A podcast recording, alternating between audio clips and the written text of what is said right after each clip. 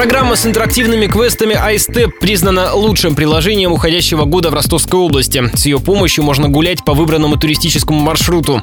Таких в приложении 6. Один в Ростове, 5 в Азове и Таганроге. Авторы предлагают пользователям разгадывать по пути загадки на тему истории и архитектуры, рассказал радио Ростова разработчик iStep Сергей Кузьминский. Есть а, загадки с дополненной реальностью, которые позволяют игрокам увидеть какие-то исторические объекты, которые не дожили до наших времен или в каком-то другом виде сейчас существует. То есть с помощью этой технологии пользователь наводит свой смартфон куда-то и видит тот объект, который ему недоступен сейчас вживую. Лучшим в социальной сфере стало приложение для слабовидящих и незрячих пассажиров Voice for You. Оно позволяет инвалидам передвигаться по городу на общественном транспорте. Программа оповещает, что к остановке подъехал автобус.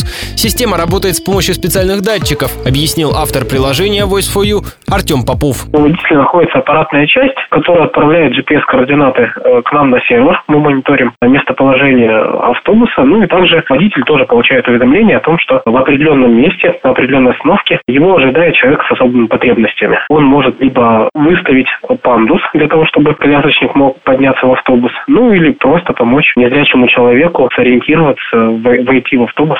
В номинации «Лучший веб-сайт» победила интернет-платформа Happy Day. Это сервис-калькулятор для организации праздников. На сайте можно написать желаемое мероприятие с примерным бюджетом, например, свадьбу, и программа выдаст, сколько денег уйдет на ресторан, ведущего, фотографа и все остальное. Победители областного конкурса IT-продуктов объявили накануне накануне каждому разработчику вручили премию 100 тысяч рублей.